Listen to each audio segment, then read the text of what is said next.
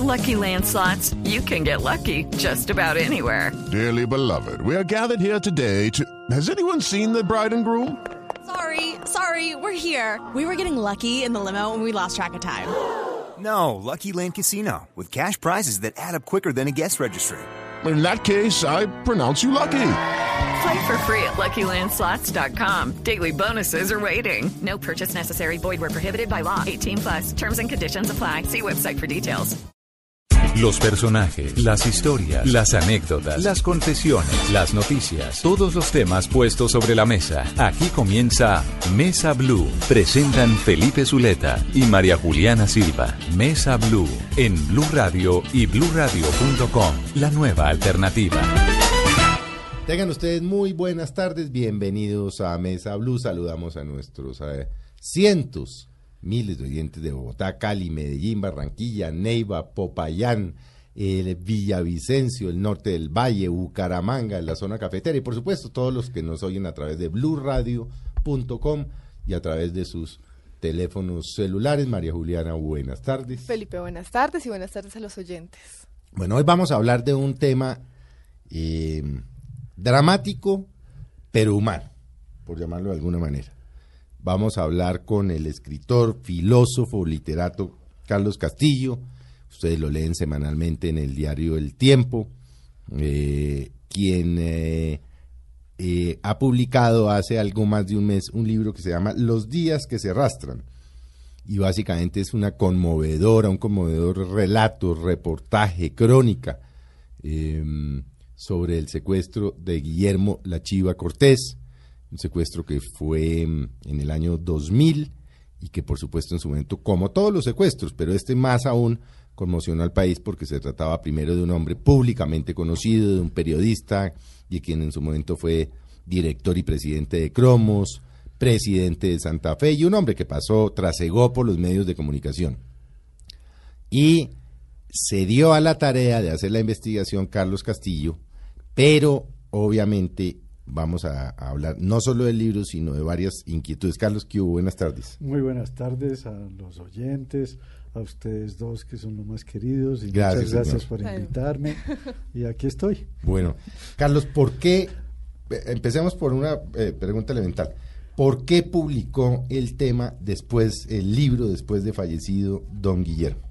La Chiva Cortés, vamos a hablar de la Chiva Cortés. Sí, sí, sí, de, de- de la chiva, Así es. que usted siempre decía don Guillermo. Yo siempre le dije a don Guillermo Sí. y él se emberracaba, ¿no? Claro, se ponía bravo. Y yo fui empleado de él. Sí, sí, yo soy la chiva, porque Y también yo fui era, también era Cortés, pero decía, Yo- yo, soy Cortés, pero también Castro, Sí, sí, porque sí. era Cortés Castro. Castro, sí, sí, sí, sí, sí. Había que Un tenerle cuidado. Un un humor maravilloso. Maravilloso. Yo siempre le dije a don. Guillermo, porque fui su empleado, fui director de un noticiero que él tuvo que se llamaba Hora Cero, y me quedé con la costumbre de yo nunca fui capaz de decirle Chiva. Y lo apreciaba y lo quería mucho. Sí, bueno. ¿Por Bueno, qué entonces, publicar ¿por este qué? libro después de muerto la Chiva Cortés? Bueno, usted, usted también vivió esas épocas, se debe acordar que Así es. desde el momento mismo en que Guillermo es eh, cogido preso frente a mi finca en Choachí, mi esposa Carmen estaba con él, tal como el libro lo relata. Ahora nos va a relatar cómo fue el Sí. secuestro.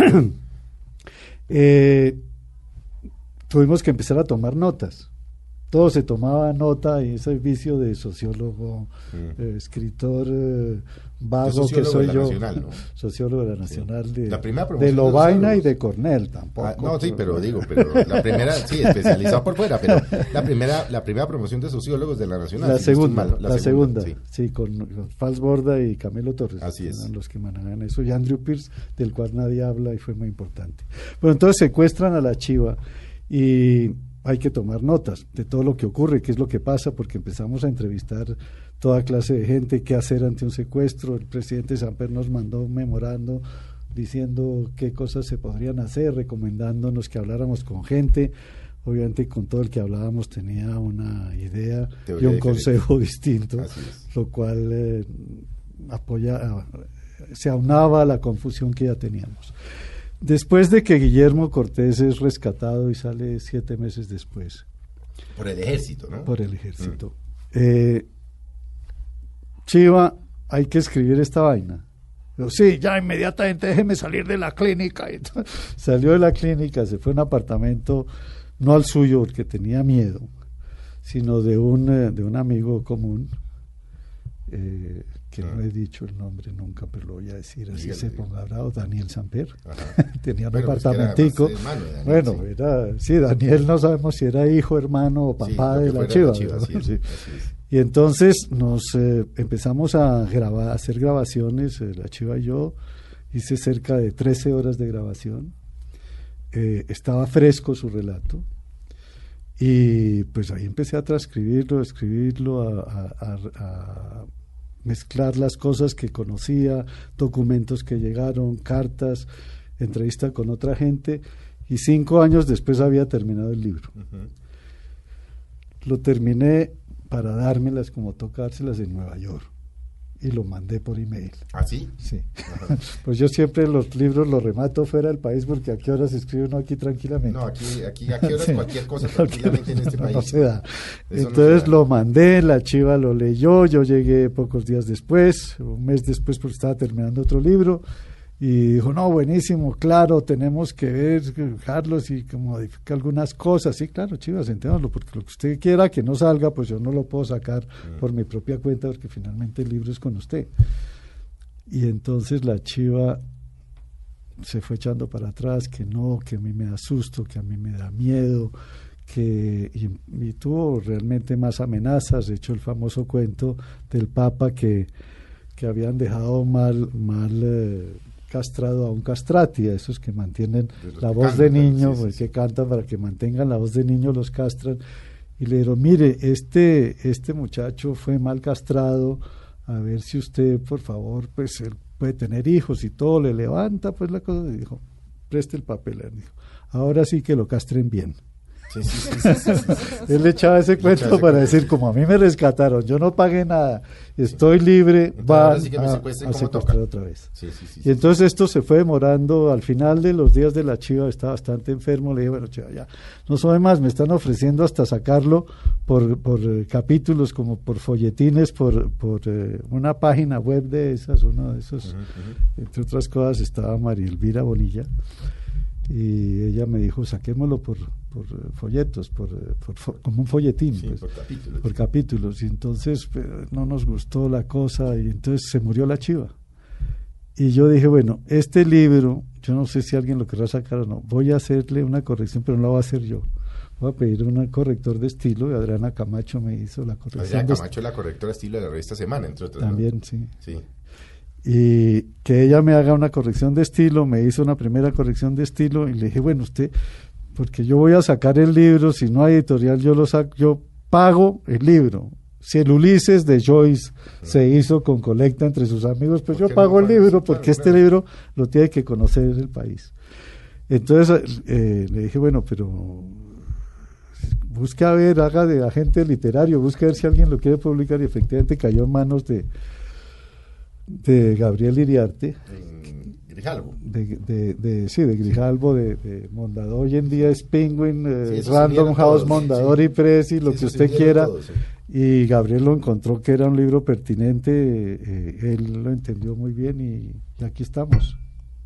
Este secuestro fue, pues porque muchas personas dicen que, que fue un accidente o, o fue, o fue, digamos, a él lo estaban amenazando, a él ya le habían dicho que lo iban a secuestrar. No, ¿Cómo para nada, esto? para nada. Realmente eh, ese es uno de, la- de los misterios que quedan, pero nunca lo sabremos porque Pacheco pensaba como a Pacheco le decían la chiva y a la chiva le decían Pacheco y los dos se ponían bravos porque ellos- cada uno quería ser lo que era, ¿no? pero eran primos hermanos muy parecidos. Pacheco quedó con el complejo de que iban por él y que se confundieron, se llevaron la chiva y la chiva trataba de decir, no hombre, era a mí que me llevan, pero pero no era a mí porque todo lo que se ve eh, durante eh, el, el secuestro, eh, cuando se lo llevan, es que esos cuatro muchachos que se lo llevaron No sabían a quién se habían llevado. no sabían a quién se habían ¿Cómo llevado. fue, cómo fue? Y, y Carmen Barbo, también editora, estaba ahí Sí. en eh, la finca de la Chiva, que es al lado de la finca suya en Chochi. ¿Cómo fue el secuestro? ¿Qué pasó en ese momento? Él era un, un señor muy terco, ¿no? Sí, Hay que advertirlo y tal vez yo ahí me meto un poco en la historia que yo recuerdo y era que yo trabajaba con él como director de Noticiero Cero y don Guillermo, o la Chiva, pues yo le decía a don Guillermo, todos los viernes cogían para Choachí. Sí. Y yo me acuerdo que le decía cuando antes le decía Guillermo, no hagas rutina, te, te van a joder, esto, esa zona está peligrosa, el país está... Y yo me acuerdo que la última, el día que se fue a- previo al sábado que lo secuestraron, le dije, carajo, te van a joder. Y dijo, no, pues así entras algo con un trapo rojo, porque ¿qué hago? Y les digo, hola, ¿cómo están? Y, y fue la última vez que yo lo vi. Sí. ¿no? ¿Cómo fue el secuestro de Guillermo? Pero el secuestro es de eh, Carmen, eh, mi esposa está, se fue a, a- después de almuerzo al zancudo, a la finca, La finca de la, de de la la chiva chiva, que él mismo zancudo, le sí. ponía zancudo porque Sí. la primera vez que fue dijo que eso era un zancudero espantoso, le llamaba el Palacio el zancudo Y le puso el y zancudo. compró la, fin- la Sí, finca. sí, sí, sí. se llama el Palacio el zancudo, Sí, sí, ya sí. por abreviarse le dice el zancudo. Sí. Entonces eh, estaban ahí la flaca, que sale en el relato Sí. eh, más adelante digo por qué. Eh, Olga, la esposa, y la, una hija de la se flaca. llevan. Ahora le digo Sí, sí, no, pues yo me acuerdo, la pero flaca. yo me conozco la sí, historia. pues si la sabe de memoria, usted participó en ella. Tiene Ahora le echar- pregunto a usted cosas. Tiene que echarlo a usted. Sí, sí, estaban ahí con la flaca, la idea de la flaca y Sí. estaba Carmen Barba. Carmen, la gorda, y nada, el, el- el mayordomo, el, el mayordomo es un nombre muy pomposo, el que El cuida la finca. viviente, sí, estaba ahí debajo, debajo de la casa, no estaba presente, no estaba arriba. Y Carmen fue porque había que arreglar una nevera y la chiva de él, como siempre, que era, el, él decía que era el presidente de los culiprontos. Sí, sí, sí. presidente honorario, además. Sí, porque no le pagaban. Entonces, no, no, yo la acompaño, la llevo. Entonces Carmen fue a buscarlo y eh, cuando salen para ir al, al pueblo, a subirse a la camioneta, dos tipos afuera de la finca y dos adentro, muchachos jóvenes, le, le apuntan a la cabeza, le ponen el revólver en la cabeza y digo, eh, no, antes dicen las llaves del carro. Dicen, ¿Las llaves para qué? ¿Qué quieren las llaves? ¿Por qué le va a dar las llaves? Entonces le ponen un, un revólver en la 100 y él le entrega las llaves. Es evidente que ahí se lo van a dar todos aterrorizados, menos él que seguía como sobando y diciendo, ¿y por qué me daña la chava? Cuando el muchacho trató de abrir el carro, se me "Ah, se va a tirar el carro, usted no se va a abrir, no sea pendejo, muestre, yo le abro. Entonces hubo toda una tensión así y lo suben al carro y uno de los muchachos se voltea y dice, ¿quién va a acompañar a este viejito? La chica tenía 72 años, En ese momento la chiva era 72 pero años. no se veía tan viejo, pero No. para un muchacho de 20 años o 22 No, años. pero sí, su pelo blanco, largo Sí, y su barba y su blanca, barba. sí. Entonces, ¿quién va a acompañar a este anciano? Todo el mundo queda parado. Carmen alcanza a pensar, yo lo acompaño, pero ¿dónde anda mi hijo Lorenzo? ¿No? Para no. Y la flaca, que tenía la hija ahí, muy una niña joven, bonita, se da cuenta que uno de los muchachos la está mirando mucho. Entonces ella se pone delante de la hija y dice, yo voy. Se, le- se la ganó a Carmen, digamos. Entonces la flaca se va, se sube al carro y arranca la odisea, se llevan hasta San Juanito. Eso, eso es trocha arriba. Claro. Eso era, metieron ese jeep. Bueno, a toda velocidad la eh, camioneta. la- ahí está el relato completo. Cherokee, si no estoy mal, de sí, Cherokee, sí. Una, pero hasta arriba. Gran Cherokee. Gran Cherokee o Cherokee, decía Romaña, Y que le interesaba solo el carro. El carro apareció arriba, arriba, Y arriba. apareció destrozado, sí. Y entonces, pues el relato de la flaca, que es bastante interesante, creo yo. Apenas volvió la flaca tres días después de Ella volvió tres días después. Tres días después se llegó a la oficina, yo tenía oficina ahí donde funcionaba Hora eh, la emisora y la vaina y todo. Y, y llegó y la entrevisté, como dos horas de entrevista con, con de- detalle, Al detalle. detalle tras detalle. Más aún, yo creo que habló con nosotros del secuestro sin haberle dicho a, a, a quien debía decirle todas las cosas con detalle. Mm. Eh, la flaca Ahora. es una heroína, pues. Mm. ¿no? ¿Y qué le relata? Porque, Bueno, ¿Qué relata usted de la? Porque estamos hablando del libro. Entonces, Sí, claro. mire, el libro entonces, que es eh, el libro, yo tenía, tenía un problema, es que tenía entrevistas de hora y pico, de transcritas y recorregidas y reescritas, como se suele hacer con todas las entrevistas, y documentos, y, y entonces eso era aburridísimo, me pareció a mí, es decir, echar todo el secuestro por la flaca de, de una era, era muy pesado, y al- mientras la flaca estaba ya contando eso, ocurrían otras cosas en Bogotá. Nosotros estábamos entrevistando al general Naranjo, ¿se acuerda? es, que era en ese momento el director del Gaula. Exactamente. Y, y, bueno, nosotros nos llevaron tres gaulas allá a Choachí, ¿no? El rural, el urbano Ah, sí, y bueno, otro, sí, porque y- pero además no se hablaban entre ellos. Sí, Entonces sí, decían, ¿qué fue lo que dijo el otro? Porque ¿y usted qué le contó al otro? No, pónganse de acuerdo. Sí, sí, sí, ¿no? una locura, sí. Una locura. ¿Y qué decía, qué decía Naranjo en ese momento, el general? Nos Naranjo? dio unas instrucciones bastante serenas, parece ser, diciendo eh, que era un secuestrado, que era una mercancía, que fue lo primero que a mí me sí, ¿se aterró. acuerda esa reunión? piedra que nos Estábamos dio. los dos en esa Sí, reunión, Sí, porque uno pensar que Y su dijo, amigo no, ustedes Guillermo- tienen que entender que a partir de ahora tienen que entender que eso es una mercancía, eso lo cobran y se paga. Y se paga.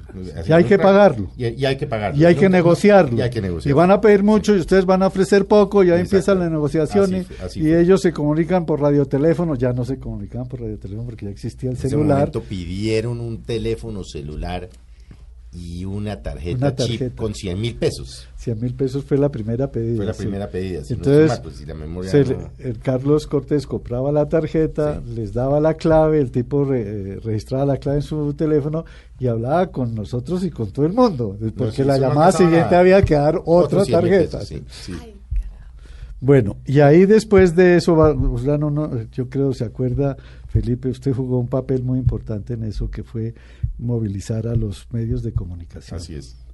Y usted logró sacar una carta de directores de...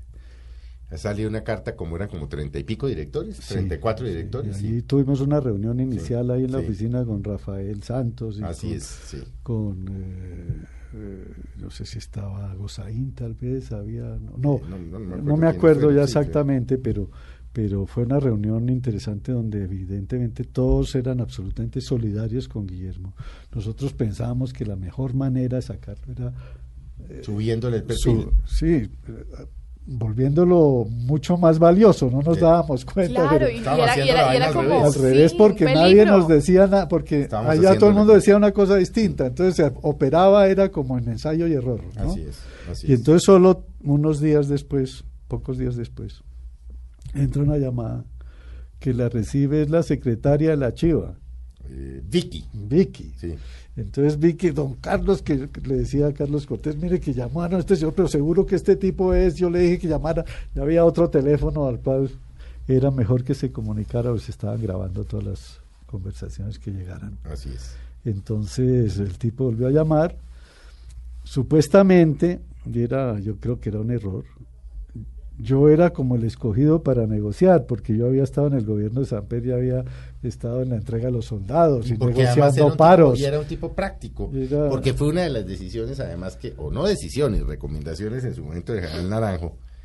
y Que no en ese fuera momento era coronel, que es cualquiera que sea negociador no puede estar vinculado efectivamente con la mercancía. Sí, exactamente. Dios. Eso salió después Sí, todo al sí, revés. sí, hay que, hay que comerciar. Entonces, sí, eso salió eh, después todo el al que revés, adora su producto, pues no, no, Sí, no, sí, lo sí, produce, es un artesano, pero no lo vende. Así es, así es, así es. Bueno, entonces, la primera llamada eh, la recibe Carlos, eh, habla Carlos, Estamos hablando de, de de Carlos, Cortés, el de hijo de Chiva. la Chiva, eh, y lo trata al entrevistador al revés de lo que todo el mundo pensaba.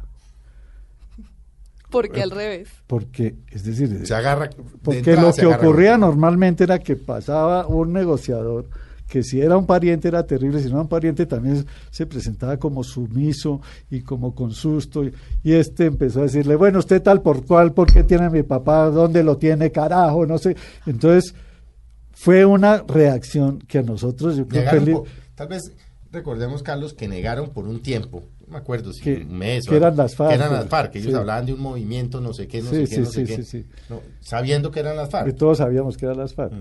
Y entonces, eh, esa respuesta de Carlos, que nosotros, Felipe y yo, nos mirábamos No, sí, tremendo. boquiabiertos y sorprendidos. Era todo lo contrario Todo lo contrario de lo que se había dicho. Y lo que había recomendado, yo no, me- yo no me acuerdo. Otro Ramírez, ¿se acuerda? Ramírez se llamaba, que había sido alto Uno- comisionado. No, claro, Ramírez, que había sido alto comisionado, y alguien que ya había eh, negociado, no me acuerdo el eh, personaje, que nos mandó, no sé si Naranjo, que ya había negociado varios secuestros. Sí.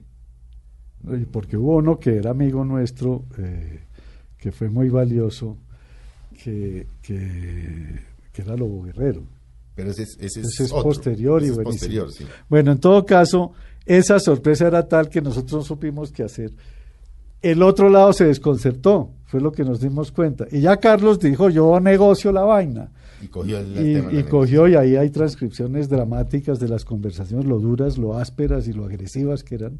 Al mismo tiempo se decían hermano, una vaina rarísima, ¿no? Mira, hermano, no sé qué, pero... ¿Por, qué no lo lee un pedazo de esas inscripciones, Carlos? los mismos nervios, yo creo. Usted conoce ese libro como, Esto a ver si tengo algo como, aquí. lo, como lo escribió y lo, lo parió. Sí, y en, Sí. el- pero en ese momento no se sabía realmente qué estaba pasando. Bueno, entonces evidentemente eso duró varios varias conversaciones. Pero se rompieron las, las En un momento dado momento se- se rompieron recién relaciones. por la agresividad de, Exacto. de- Es que los primeros días Cortés con su, con su interlocutor. es que los primeros días eh, teníamos la esperanza de que eso iba a salir rapidísimo. Sí. ¿Se acuerda que cogieron a un ciclista a Rincón? No, no, eh, un ciclista de los secuestraron, lo soltaron a los tres días. Nosotros teníamos la esperanza que mostrándolo como eh, un personaje importante para el país, de los medios de comunicación, pensamos incluso, no, incluso que le van a entregar un mensaje para acuerdo de paso, cualquier vaina y nos lo sueltan. Y fue realmente todo lo contrario. Debemos, mientras usted busca eso, recordar a los oyentes de María Juliana que en ese momento estaba en su apogeo el Caguán. Claro. Estamos hablando de que en ese momento estaba el proceso de diálogo entre el gobierno y las FARC en el Caguán. Exactamente. Era la zona de extensión y Claro. el camino de Choachí para llegar a San Juanito era el camino por donde metían a los secuestrados y donde entraban y salían las FARC al Caguán. O sea, era un camino. Era un corredor de- ahí era un corredor. completamente de ellos. Entonces, pues los que los secuestran, que sabemos o suponemos o nos dice todo el mundo que no eran guerrilleros, Sino sino que lo vendieron a jóvenes de, de- Sí. de un vecino y lo van y lo secuestran. Aquí estamos oyendo el celular del doctor. El Rinton. No, no es, no es la película Hitchcock, pero suena igualito. Sí, sí, sí, sí, sí, sí. Bueno, entonces eh, eh, eso era camino abierto, era una cosa terrible y detestable eh, para todo el mundo y era una zona de miedo. Es decir, quiero decir una cosa, antes, y aparece en el libro también, poco tiempo antes de, o no, unos años antes de ser secuestrado la chiva, le robaron un mulo que había comprado para que jugaran los niños de ahí, los Sí, sí, sí, sí. vecinos y mi hijo, entre otros, y, todo, y le roban el mulo. Y entonces bueno, ¿yo dónde puedo conseguir el mulo? ¿Qué es lo que pasa? ¿Quién lo robó? Yo, no, no, vaya, vaya a, a pueblo vecino. Y pregunta por el comandante Gutiérrez, dijo el comandante, el comandante de la policía, pues ¿no? Y se subió, Guillermo se fue con Salomón, su, su, su auxiliar en la finca, lo llevó en el jeep, llegaron al pueblo, y ¿y dónde consigo? Eh, Digo, allá en el café. Llegó a una mesa, se sentía, ese es, y se sentó, diga, siéntese, usted es don Guillermo, ¿no? Usted era presidente del Santa Fe, cosa que le abría muchas puertas a Guillermo. Dijo, sí, sí, dijo, siéntese. Era un comandante guerrillero. Ay. Era tres años antes. El comandante guerrillero dice, sí, no sé qué, mulo, se lo robaron, ay, usted es un papel de Santa Fe, y una cosa así. Digo, ¿quiere ver dónde estamos? Y Guillermo era el presidente de los culiprontos del país, dijo Es que, claro. la- era culipronto. Digo, claro, claro. Lo subieron a un jeep, no al de él, se lo llevaron por ahí, subieron monte arriba, monte arriba, monte arriba, llegaron a un sitio donde había un campamento guerrillero. Y le digo, pero, pero ustedes qué hacen aquí? Un momentico. Venga, subinam- subamos hasta, el- hasta el- la punta del cerro. Digo, no, yo qué voy a caminar, a mí no me voy a vestir unos caballos. Y entonces le sacaron caballos, subieron hasta allá, subieron al borde del monte, a la cima del monte, y ve Bogotá completa. Digo, es que nosotros estamos rodeando la ciudad y nos estamos preparando para eso. Eso coincide un poco con unos escritos que hizo Juanita León que publicó, creo que fue en el Malpensante, parece, eh, donde mostraba cómo las FARC estaban efectivamente rodeando a Bogotá. Y eso era así, fue tres años antes. Guillermo se volvió a, a la ida hacia ese campamento. El jeep paró en una, una casita y le dijo al tipo, oiga, usted tiene el, el el mulo de don Guillermo Cortés, lo devuelve. Sí, sí, sí, sí, cómo no. A los tres días de el mulo, regresar, sí. Guillermo había estado el mulo en la finca. Entonces eso era una zona realmente, como dice Felipe, eh, el país estaba en vilo. Yo- decimos que el país estaba ocupado Que tal vez en ese momento el 80% del país puede estar ocupado, 90%. y, por, y psicológicamente 100%. Ah, sí, Y totalmente. re- respecto a la respuesta del gobierno, 100%, porque el gobierno, todas las acciones que hicimos para que ayudara a sacar a, a Guillermo no resultaron No nunca, resultaron, porque se va y se molestan. No, y entre otras cosas que era mandar gente a que hablara con tiro fijo, eso se hizo Sí, finalmente, ¿no? sí, sí, sí. En el Caguán, para que soltaran a, a, Pues, a la Chiva Cortés, en un momento mandaron decir que sí que lo iban a soltar, luego entonces eh, se Pres- enredó. y, Presidente un- Belisario Tancur, y- ah, pues el propio presidente de Tancur, sí señor. que hay un relato ahí interesante. pero- le voy a dar un diálogo, el primer diálogo. Es, es tremendo. El sábado 29 de enero, a la hora acordada, el negociador de las FARC, que se hacía llamar Javier, se comunicó por teléfono de la oficina cuyo número se había dado en la llamada anterior. Esta es la segunda llamada. Eso hacía parecer que había tenido efecto la conversación hecha por Carlos Cortés. Aló, dice- dijo Javier. ¿Qué hubo, Javier? Le dice Carlos. Bien, hermano, aquí como un poco agripado y ronco. ¿Cómo va? Bien, ahí llevándola. ¿No fue usted el que me pidió unas pruebas de supervivencia? Contesta Cortés. Sí, correcto. Bueno, le voy, las voy a echar. Listo, dele. Dígame la primera prueba que usted me dijo. Espere un momentico. Sacó un papel, Carlos, porque este despelote en esta desorganización tan berraca. ¿A, ¿a quién llamaba el, a quién llama el Dalai Lama? Llama así a Eduardo Flores, contesta el secuestrador, el negociador. Sí, correcto. Y así siguieron las otras dos claves que Carlos confirmó. Listo, Javier. ¿Y cómo está él? Él está bien. ¿Lo pudo ver de casualidad? No, pero ahí le han informado que está bien. Sí, él está bien. Ah, bueno, porque acuérdese que ya tiene 75 años, le subió la Cortés. Listo, usted ya sabe del movimiento del que, del que lo llamó, ¿no? Usted dice, usted sigue diciendo que es cuál? Paz y justicia, le dice Carlos. Paz con justicia. Ah, paz con justicia. Sí, señor. Bueno, Javier, entonces mire, ¿qué le iba a decir? Pues espere que esté bien, porque vuelvo y le repito que la vida de mi papá depende de ustedes. Nosotros estamos muy preocupados. Tengo que convocar una reunión de familia sabiendo que ustedes no tienen, lo tienen y respondió las pruebas de supervivencia. Voy a convocar a muchos, a los pocos familiares, etcétera. Sí. Dice, bueno, eso dejémoslo para lo último. Es decir, eh, Si no, no afane aquí el proceso. si puede mandarle una, ¿cómo se le puede mandar un medicamento que se llama isopin? Bueno, eso dejémoslo para lo último, ¿no? Le dice el negociador. Bueno, es que él tiene el problema de tensión y de pronto va a necesitar esa droga. Anóteme, si me hace el favor, isopin y una aspirina para niños diaria. Y así sigue la conversación, que parecía La locura. la locura y era de las menos agresivas Esa es de, de las todas. menos agresivas, Así, pero eso era el tenor de las siete conversaciones que tuvimos, seis, siete conversaciones. es, pues, Hasta un sí. momento dado que nos dijeron, sí, les mandamos una prueba de, de supervivencia, vayan a recogerla a una cafetería, ¿se acuerdan? Uy, eso es la foto famosa. Entonces, Uy, uy, uy. llegamos allá, no llegó nadie, Mm. nos estuvieron esperando Felipe, que hacía parte del comité estratégico, hay que decirlo, porque qué buen estratega que es. Sí, pero lo que pasa es que. Carlos Cortés y yo, pero no sabíamos nada. Perdimos el No. control. No, porque la conclusión después, muchos años hablando con Carlos, con usted y con. Es que todo lo que tiene que ver con un secuestro es una mierda. ¿Se acuerda que lo hablamos Sí, sí, una sí. noche No, ya no, no. después? Además es- de que yo volví de Vancouver y tal. Sí, sí, sí. Todo es una mierda. Eso no Sí. tiene por dónde salir es, que, bien. es que, mire, la Porque si es rescate, entonces el, el secuestrado dice me arruinaron.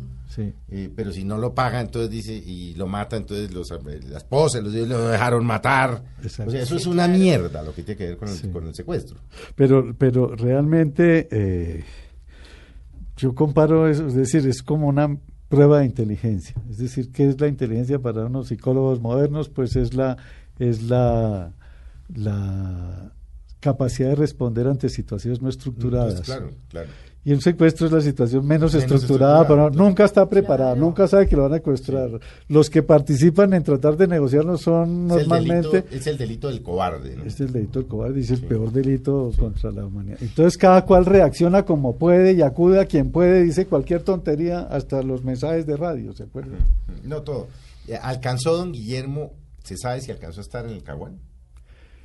No, no estuvo. No estuvo en el No, Caguán. La idea, es decir, estaba sobre todo... No, mentiras, claro, entró a la zona de extensión y salió porque ellos lo, estaban... él lo- lo atravesaron por la zona de Sí, claro, claro, lo estaban moviendo Claro, además porque, porque una de las intervenciones, yo supongo, pero es pura hipótesis, de que efectivamente a Belisario de Tancor le iban a entregar a la Chiva Cortés. ¿Y por qué se frustró Porque eso? empezó un movimiento aéreo de, de aviones Así y de es. cosas en una gran marcha que lo estaban llevando a algún punto Sí, y entonces se devolvieron y se acabó la vaina. sí, sí. sí. Pues- Bueno, vamos a hacer un breve corte, como verá. Nos va a quedar corto el programa, ¿no? Sí, sí, Bueno, sí. Ya me estoy dando cuenta. Hacemos un breve corte y ya volvemos con Carlos Cortés y el libro Los días que se arrastran. Y- se nos va. Sobre todo con Carlos Castillo. Eh, con Carlos Castillo. Carlos Cortés es el negociador. El negociador, No, no, sí. sí, sí, sí. Ya me enredó usted. Bueno, ya volvemos. Estamos con ustedes en un par de minutos. Ya regresamos con Carlos Castillo en Mesa Blue.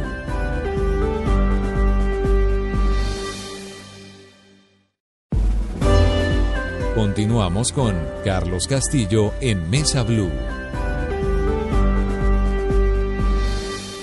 Buenas tardes nuevamente. Gracias por continuar con nosotros en Mesa Blue. Seguimos hablando con Carlos Castillo, el autor de Los días que se arrastran, la historia que cuenta cómo fue, cómo vivieron eh, familiares, amigos de la Chiva Cortés su secuestro en el año 2000. Estábamos hablando justamente de, como de esta parte de, afuera, lo que vivieron las personas que estaban ahí pendientes de cuando lo rescataban, eh, mediando para que lo liberaran sus secuestradores, la guerrilla de las FARC. Y pues ahora pasemos al lado B de la historia. ¿Qué era lo que estaba viviendo la Chiva en su secuestro? Sí, bueno, eh, como decía, desde el primer momento que salió empezó a relatar, eh, a relatar su, su experiencia de forma muy vi- viva, vívida, muy dramática, además era un excelente relator. Y empezó a relatar conmigo su secuestro, pero después repitió eso a troche y a moche a todas partes, hasta que lo nom- hasta que fue elegido concejal. Entonces el tema se le cambió un poco, Mm. pero uno no puede decir eh, eh, se, se me cayó un paquete de cigarrillos, decía, se decía secuestro y empezaba a contarlo del secuestro, sí, sí, sí, sí. hasta le mamábamos gallo. Pero efectivamente había eh, el, el libro, yo creo que, como decía, no podía ser a través de capítulos de historias de una persona larga, porque aquí habla todo el mundo, habla las FARC, Es una novela, ¿o ¿no? tiene una estructura, escrito- de tiene novela, estructura de novela, ¿no? Sin lugar a dudas. Sin lugar a dudas, y, y O si sea, el no que lo coge y lo compra se está leyendo Sí, una y novela. el que ¿Qué no pasó? lo conoce y el que no conoce los personajes lo verá como una novela. Sí. Claro. Bueno, y tiene esa estructura en el cual los personajes, que en el fondo son Colombia, porque están los periodistas, estamos nosotros, está la Chiva, están sus parientes, está Anita, su secretaria, que cada tanto tenía un sueño con la Chiva y, no me, y me lo, me lo contaba. Eh, entonces, es una, son siete meses y pico de, de terror lo que vivimos. Los primeros con la esperanza, como decía, de que saliera y poco a poco eso fue cayendo el ánimo, fue calle, fue poco a poco luchábamos como locos. Felipe, aquí presente, mi amigo, tuvo que salir del país a consecuencia de eso. Recibió amenazas y, y resolvimos que sí, que, que No, y porque fuera. además fue quien no tenía otra salida. Además fuimos de- también dentro de parte, eh, ahí tocaba hacer un noticiero, no había manera de no hacerlo, pero no podíamos volver el noticiero la Chiva Cortés. Claro. Entonces dejamos inclusive nosotros mismos de registrar el secuestro sí, de, la- sí, de-. Guillermo y asumimos un papel y era denunciar que la zona de extensión se había vuelto una zona de delitos. Exacto. Y eso, eso le molestó. Eso sumado a la visita de algunos generosos colegas periodistas Sí. que bajaban a visitar a, a- a la gente en la zona del Caguán y, y que yo después me vine a enterar, muchos años después, preguntaron quién había promovido la famosa carta de la que usted habla. Y un generoso periodista reconocido dijo, Felipe Zuleta fue el tipo que los puso ustedes en la mira. Y ahí arrancaron las amenazas. Ya después con Carlos Sí. y todos les dije, arrancaron las amenazas, la embajada americana informó de las amenazas, la Fiscalía General dijo lo van a matar y me tocó salir eh, 10 años, pero bueno. Eso, pero bueno, el Bueno, protagonista es la chiva. Pero, pero entonces lo que es interesante a mi modo es que como eh, esta, este libro en realidad para mí es como habla Colombia, ¿no? Mm. Porque hablan distintos personajes de distinto tipo eh, y, y obviamente el eje, por supuesto, es la chiva. Mm. Todo lo que hacíamos afuera eh, refleja es la angustia que tiene cualquier amigo y pariente para tratar de sacar a su, como dice esa frase que detesto, su ser querido, porque Ujú. Sí, no sí, siempre sí. es querido, a veces es terrible. sí, sí, sí, sí. Bueno. Su ser querido. Entonces, eh, eso es interesante, pero realmente los relatos de Guillermo Cortés son efectivamente dramáticos, con una precisión y con un detalle asombroso. El libro tiene la estructura de que es mes por mes.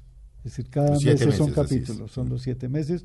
Uno, uno previo, que es cuando la chiva aparece, llega, eh, vuelto nada, co- como un viejito con un bastón arrastrando los pies, y termina eh, con un capítulo que dice, si por allá llueve, por aquí no escampa. Es decir, porque el secuestro es una condena de por vida, eso no es, no es una No es que lo liberaron, Sí, quedó no es condenado por siete vida. meses no. Sí. Él y yo creo que todos nosotros de alguna manera, de una manera, de un mayor o menor grado, todos tenemos todavía esos siete meses encima. es, sí. Bueno, entonces la ventaja de Guillermo es que eh, llega, llega efectivamente, se lo llevan, lo separan de la, de la flaca, devuelven a la flaca con los muchachos, un relato bastante dramático, y la chiva empieza a hacer, a- lo empiezan a aislar. Apenas, eh, primero que todo, una conversación dramática de que si el carro que él, entre Romaña y, y una guerrillera, que si el carro que lo habían cogido era un gran Cherokee o un Cherokee. Así es. No importaba ni quién era el tipo, ni qué papel, no, quién es, no, un tipo de los medios, pero en ese momento no sabían quién era, porque nadie había dicho, nosotros no habíamos dicho nada. No, pero qué, vienen un, eh, pero es Gran Cherokee, es que a mí me interesa el Gran Cherokee. Eso para nosotros era, Eso fue era como- sí, no, era, era ya la demostración de que ahí no había condición humana. Eso fue una publicación del tiempo, si no estoy Sí, mal. sí, Fue, fue interceptado, por el Interceptado por Gaula, el me Gaula, imagino, sí, sí, sí. y lo pasó al tiempo y el tiempo lo sacó.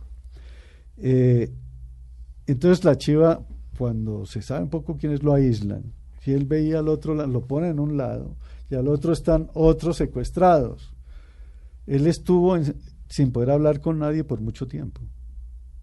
Solamente ya la época final es que empieza a tener relación con secuestrados en las grandes marchas, en las marchas que lo ponían a atravesar eh, selva y monte y lo que fuera, huyéndole al ejército o escapándose al ejército o, o desviando al ejército, quién sabe qué, pero tenían jornadas de 10, 12 horas de caminar. Un señor de 72 años. Eh, y la, la ventaja de Guillermo, y eso está en todos sus relatos, es que nunca tuvo síndrome de Estocolmo. No, los odió a los tipos. Se enfrentó a ellos y los Y insultaba. los odiaba y, los insultaba regañaba. permanentemente. Y sí. si que- y en una- en un momento dado se escapa uno que lo estaba ayudando, se escapa uno de los, de los secuestrados. En una marcha lo estaba, estaba ayudando a Guillermo porque Guillermo caminaba difícilmente. El tipo se vuela, eh, con acuerdo, pues la chiva se va- sabe que se va a volar y adiós, hasta luego. El guerrillero estaba en otra parte, se devuelve y dijo, ¿dónde está ese tipo? Y no sé qué, y yo lo viejo, carajo, empezó a insultar a la chiva y la chiva sentado en el suelo dijo, mire, sobran tantas por tantas, máteme, porque aquí yo no camino. ¿Me deja descansar o no camino? Y eso paralizó al guerrillero, no le disparó ni nada, pero en esa situación no que cuántas veces lo hubieran podido matar, Mm. ¿no? Con esa No, es más, si no lo liberan, el ejército como lo liberó, si hubiera muerto, porque Sí, él llegó a una clínica y tuvo una oclusión intestinal a la semana. Pues claro, ¿no? A los cuatro, los cinco días. Estuvo examinado por su por su gran bajo la dirección de su gran amigo eh, el doctor Patiño. Así, José Félix Patiño. José Félix, y salió y tuvo que volver a la clínica Mm. y tuvo que y, y de ahí en adelante tuvo que volver mil veces. Él no- estuvo se mucho, nunca. físicamente nunca se recuperó. Mm. Finalmente andaba con una bala de oxígeno. oxígeno, sí. En el consejo, uno me acuerdo él sentado ju- junto. Sí. al al príncipe de Marulanda, que era su compañero en el consejo, Sí, sí, y una bala de oxígeno en la mitad, pues, Sí, ¿no? sí, Eso, sí. eh, entonces, realmente él salió, yo creo que hubiera podido vivir mucho más de lo que vivió, porque era un hombre muy fuerte, muy dinámico. Pero el secuestro lo de... Pues para El haber, para nada. resistido siete Sí, meses pero el secuestro lo... El secuestro empezó Lo- a minarlo. en esas condiciones tan Sí, precarias. Para Sí. siempre. Bueno, entonces, yo no sé, si quiere leer un pedazo de la chiva, un alguna cosa Sí, que sí. decía la chi- cualquiera al azar. Cualquiera, Eso. porque además era talentoso Dice, y era divertido. Cuando los combatientes ya no están contentos en la guerrilla o ya no están convencidos de que, esto, de que esos objetivos tienen miedo de salirse por las represalias que puede tomar las FARC. ¿Cómo puede uno tachar de infamia el reclutamiento de menores si el muchachito que yo vi, uno de los que me cuidaba, vivía feliz convencido de que estaba cumpliendo una misión importante para la patria? y excepto unos pocos casos en los que finalmente desertaron de las FARC, uno nunca percibí que estuvieran ahí por un reclutamiento forzoso. De todos los que estuvieron a mi lado y durante esos 205 días conocí algo a algo así como 40 o 45 guerrilleros, ninguno se mostraba obligado a hacer lo que hacía. Todos parecían compartir las ideas y los, mo- los motivaciones primarias de su movimiento. Eso lo hice en un momento, pero obviamente Guillermo se contradecía y entonces a veces mostró cómo se voló un jefe guerrillero, un comandante de esos guerrilleros con su novia guerrillera y con la plata. Se voló con la plata. Sí, sí, sí, eso era condena a muerte, eso lo agarraban. No, es que él vivió 24 horas en función de eso, de- hasta el día que se murió. Sí, sí, sí. Y entonces, eh, eh, por ejemplo, hay, es que yo no venía preparado. Yo, yo escribí el libro hace ocho años y no lo había vuelto a leer. Creo que no lo he vuelto a leer. Pero, pero, pero mire, eh, hay eh, relaciones con los guerrilleros muy interesantes. Por ejemplo, les, eh, les pedía prestadas, les pedía prestadas cosas que le prestaba a los otros. Tenía una relación con una guerrillera que se llamaba La Culebra, según él, porque Guillermo, usted sabe, no A hacía todo sino- el mundo le ponía apodo. Nadie tenía nombre y apellido. Todo el mundo tenía Todo el apodo, mundo sí. tenía apodo. Sí. Entonces, esa la culebra hizo una relación como amistad hasta un punto de que, de que en algún momento una de las guerrillas entra a la choza por la noche, él cree que lo van a matar, y es para decirle que se vuelen, que ella no aguanta más esa situación. Más aún, la chiva logra ser rescatado porque una de las guerrille- guerrilleras, un poco contradiciendo esto que dice este párrafo, eh, tenía un hermano entre la guerrilla, ella se vuela y quiere sacar al hermano que dejó atrás, que estaba con Guillermo, Estaba cuidando, cu- a Guillermo. cuidando a Guillermo, sí. Entonces, gracias a eso, la guerrillera indica el camino para ir a rescatar a la chiva. Pero, o sea, mostrar las contradicciones de que unos podían parecer contentos, Claro. pero no lo estaban, unos querían salirse, pero no se salían, y otros que no Mm, Sí, salían muy, muy... era contradictorio porque eso era la locura. Es decir, este, este libro en el fondo refleja la locura que vivimos nosotros. No, pero es la locura del país. Esto es Ellos- el reflejo Ellos y todo el país. de- del, del país. O sea, Exacto. es el reflejo de la locura de la clase dirigente, la locura de la paz, la locura de la, la locura del la país. locura. ¿Dónde, ¿Dónde lo rescataron a él? ¿En qué, en qué lugar? Lo tengo en un mapa, pero no sé el nombre exacto. Eh, eh, en un sitio que era un campamento provisional, ni tan provisional, tenía ya ciertas construcciones de la guerrilla. Eh, cuando, cuando lo secuestran, Cecilita Orozco, También, Era- quien era también jugó un papel fundamental, en- determinante en esto, la directora de Noticias 1 y la columnista del espectador Cecilia. Muy amiga, de- formada por Guillermo, decía ella. Además, dice ella, sí. pues. me dice, rescataron a Guillermo, ella me anuncia, coja un avión y se va para Villavicencio con, con los periodistas porque va a llegar allá. Yo no puedo ir, váyase usted y lo recibe para que tenga alguien amigo. Y yo me voy a Villavicencio, él no llega a Villavicencio, el avión lo lleva para otro lado, lo trae directamente Directo a Bogotá. a Bogotá. Sí, sí, sí. Entonces, eh, eh, pero era, era en el Meta donde lo rescataron. Yo creo que era zona, efectivamente, zona de distensión. No, no podía ser zona de distensión, porque les estaba prohibido a los militares meterse ahí, ¿no? No tiene que ser fuera de la zona de extinción. fuera de la zona de Sí, distensión. porque sí. no, no podían los militares entrar a, a- a rescatarlo.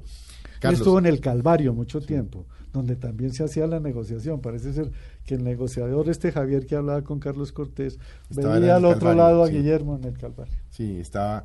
eh, Nombre muy bien puesto. sí. ¿Cómo, ¿Cómo quedó la familia de la Chiva Cortés des- después de todo este episodio, que fue un episodio muy difícil?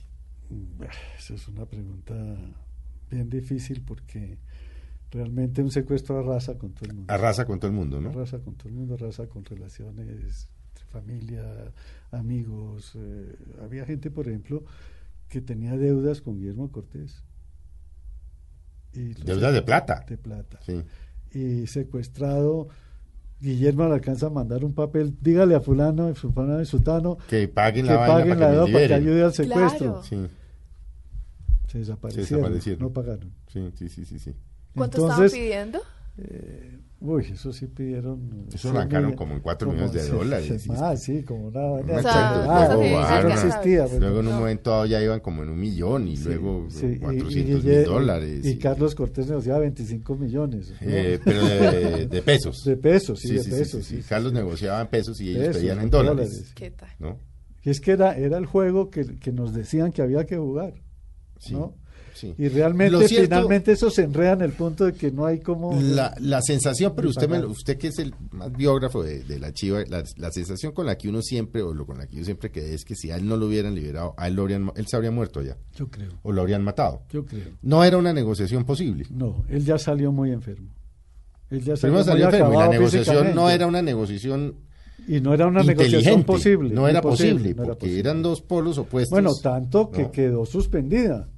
No volvieron a hablar. Nunca volvieron a hablar No. hasta que hasta que usted tiene la memoria de cuando mandaron la foto del- de, la Chiva Cortés colgado de un palo como Sí, un pollo. sí, que nos la iban a entregar en esa cafetería Que no, que, es que volvía a ese episodio. No llegó Sí. y después recibimos en la oficina, alguien Sí. entregó un sobre anónimamente con cuatro fotografías de una que chica nos que yo las tengo, los originales. Usted tiene los originales, Sí, ¿no?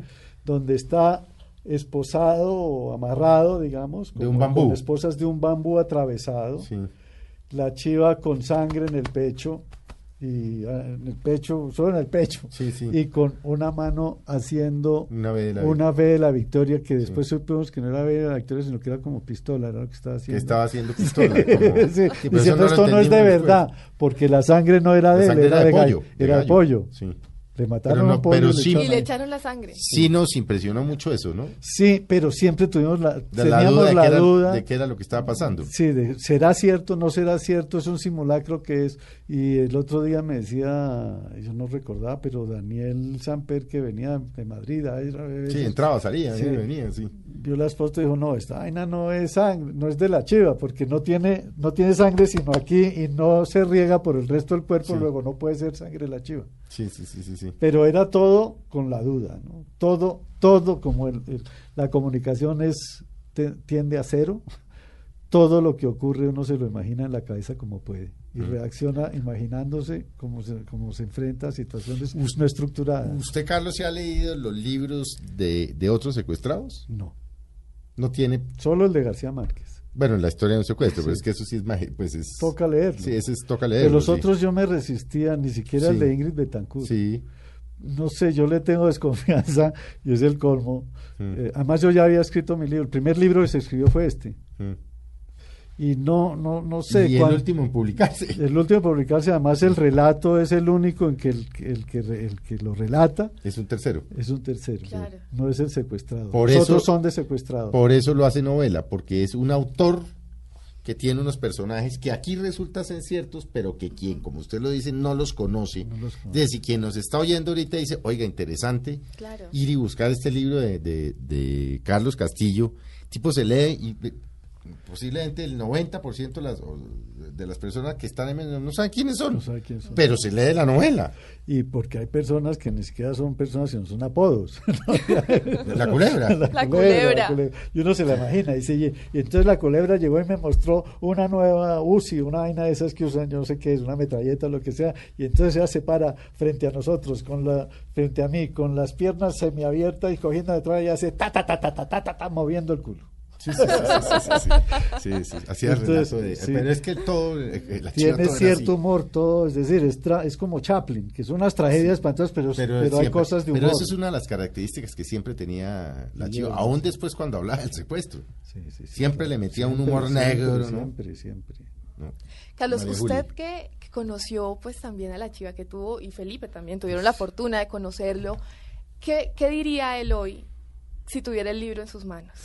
Yo creo que a pesar de todo el miedo que él tenía, estaría feliz. Estaría feliz. Porque él- Regalándolo además, ¿no? Sí, claro. Sí, sí, sí, sí. Ay, mire, vea, venga Sí, aquí, mire, y se lo mandemos a no sé quién, y miren, porque él no paró en ningún momento de relatar su propia historia. Nunca. Yo creo que él le tenía miedo a lo que no era su propia historia. Mm. No era solamente el miedo del secuestro, sino efectivamente lo que ocurre en un secuestro que arrasa con todo lo que existe. Es que yo creo que él, eh, de alguna manera, eh, cuando usted planteó el libro, cuando yo estando por fuera me dice, eh, voy a escribir el libro y yo le mando unos correos diciendo, sí, pero, pero ah, yo cuento lo que yo vi. Claro. O sea, yo a mí no me pongo a contar lo que yo no vi. Y no, obviamente no. lo que vimos, pues no siempre era lo más afortunado en lo que tenía que ver con el posible o no rescate de la chiva. Exacto. ¿no? No, ya- Yo creo que él se negó a leer ya eso, a decir, yo no quiero, no quiero saber realmente qué fue lo que pasó allá. Sí, Cómo se destruyó su familia, sus hermanos, sí, sus él lo hijas. leyó y lo escondió. Él lo leyó y lo escondió. No, no quiso, bueno, Sí, por el amor a es- sus es hijos Como es también, ¿no? lógico, como es lógico. Sí, no, y además, pues, eh, por ejemplo, ¿qué le digo yo? La lectura de Carlos, el papel de Carlos Cortés tiene varias lecturas. Hay Mm. gente que puede decir, no, ese tipo estaba loco, cómo insultar a la guerrilla. Otros, incluso como yo creo que jugó un papel importante y además no se le olvide que Carlos Cortés bajó hasta el Caguán y se enfrentó al comisariado de, la, de las Claro, FARC sí. para negociar al papá. Eso es un acto heroico. Claro, Sí, sí, sí, pero- sí, sí. ¿no? Entonces, obviamente, Sí, todo tiene varias le- y de locos. Y de locos. Sí.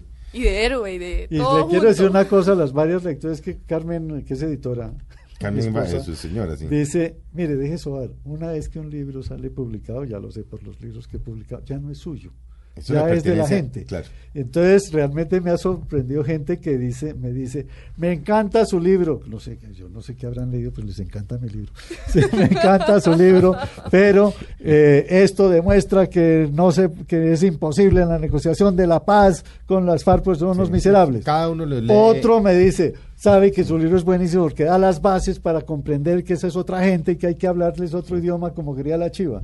Entonces, Es un libro que cada cual lo interpreta. Pues se nos fue el tiempo, Carlos. Carlos Castillo, los días que se arrastran, el secuestro de la Chiva Cortés. Eh, obviamente voy a hacer la- el aviso de esto. Está en las librerías. el, el aviso si parroquial. es que no se está agotando. Oiga, sí, sí, Chiva. Corra porque Chiva, está en las librerías. Pues Carlos, muchas gracias, de Muchas verdad, hombre, gracias, qué bueno tenerlo aquí y compren el libro, vea, es una novela, Sí. Pero es una novela que refleja la tragedia nacional. Y además es Carlos. historia del país. y es historia del país. Muchas gracias. Bueno, esta tarde tenemos fútbol, los esperamos dentro de ocho días y acaben de descansar ahí en unión con sus familias, con sus hijos, con sus padres y nos encontramos de hoy en ocho días.